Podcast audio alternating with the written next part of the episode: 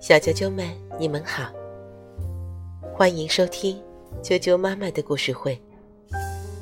我是哀酱妈妈，今天给大家讲《华德福冬日故事锦集》中的另一个故事《小矮人》。故事文字由上海萤火城堡故事的林卓然、姜文佳老师提供。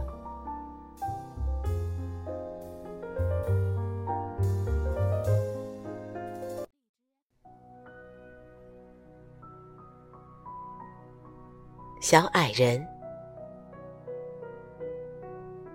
夜已经很深了，老农庄已经睡了，里面的每一个人也都睡了。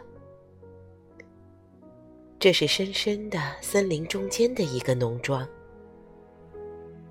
在很久很久以前，也不知道是谁来到这里。把树砍下，建起房子，种起了地。今天晚上，星星在天上闪烁，白雪覆盖着大地，天气是那样的冷。在这样的夜晚，人们都钻进屋子里，把自己包得严严的，在壁炉里。身上火，在这个孤独的老农庄里，每一个人都睡了，每一个都睡了，就除了小矮人是醒着的。他住在草架的一个角落里，只有当夜晚所有的人都睡了。才出来。他是一个很老很老的小矮人，已经见过几百个下雪的冬天了。没有人知道他什么时候来到这个农庄，从来没有人见过他。可是，他们都知道他在这儿。有时候。他们早上醒来的时候，会看见他留在雪地上的脚印。可是，没有人见过小矮人。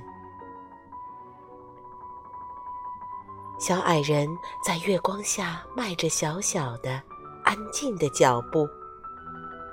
他窥视着牛棚和马房、仓库和工具房。他在一间又一间房子之间。在雪地上留下他的痕迹。小矮人先去牛棚，牛正梦见夏天已经到来，他们正在草地上吃青草。小矮人用小矮人话跟牛讲话，牛可以听明白这种安静的小矮人话。冬天来了，冬天走；夏天来了，夏天走。很快，你就可以在草地上吃青草。月光照进马房，马站在那里，在想心事。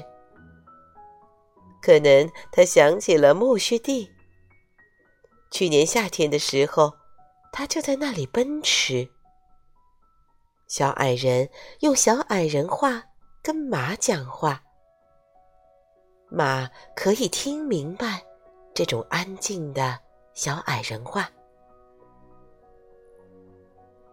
冬天来了，冬天走；夏天来了，夏天走。很快，你就可以在苜蓿地上奔驰。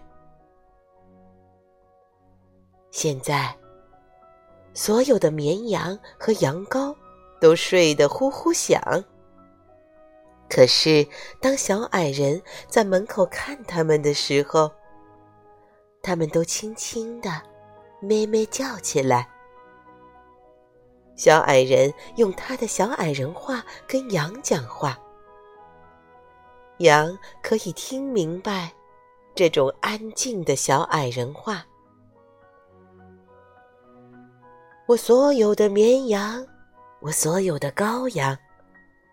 夜晚是很冷，可是你们的羊毛很暖和。你们还有很多白杨叶子可以吃。然后，小矮人迈着他细细的、安静的脚步来到鸡舍。他进去的时候，鸡满足的叫着。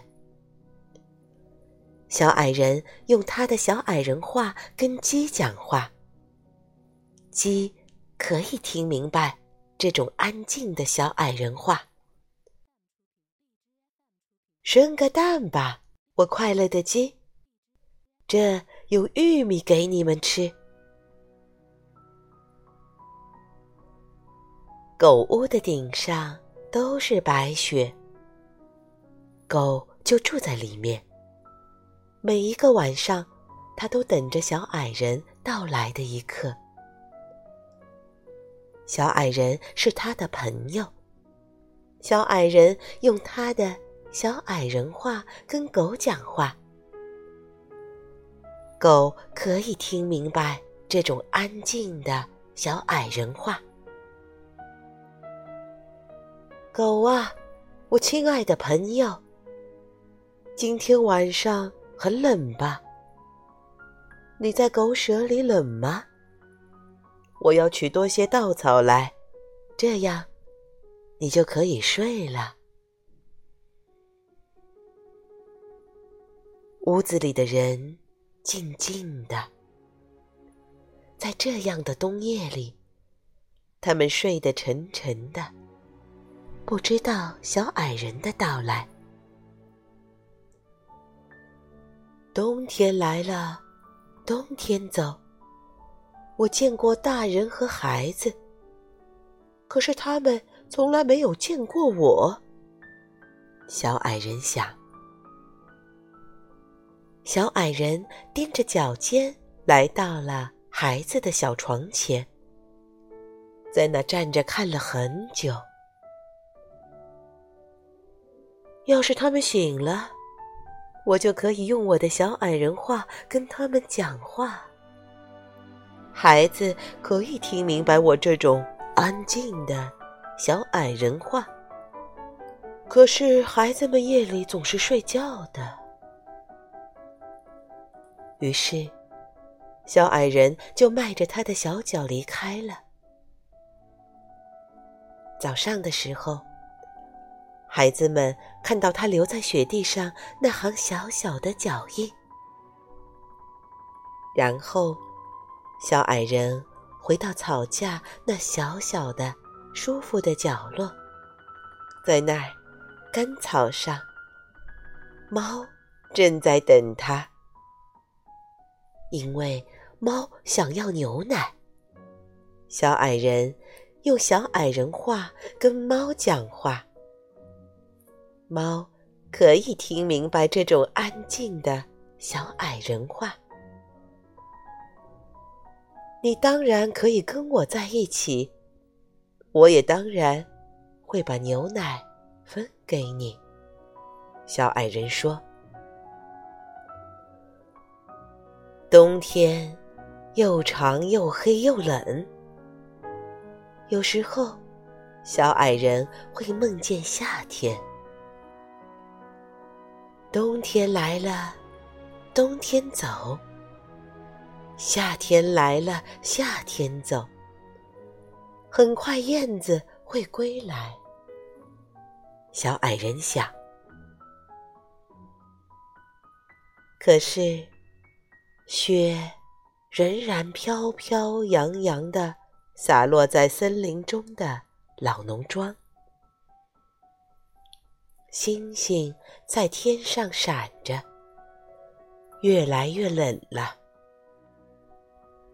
在这样的夜晚，人们都钻进屋子里，在壁炉上生上火，这是一个孤独的老农庄，每一个人都睡了，每一个，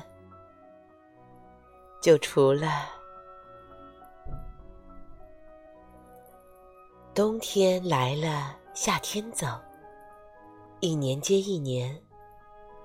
可是，只要森林里的老农庄有人住着，每一个晚上，小矮人都会迈着他小小的、安静的脚步，在一间又一间屋子间走着。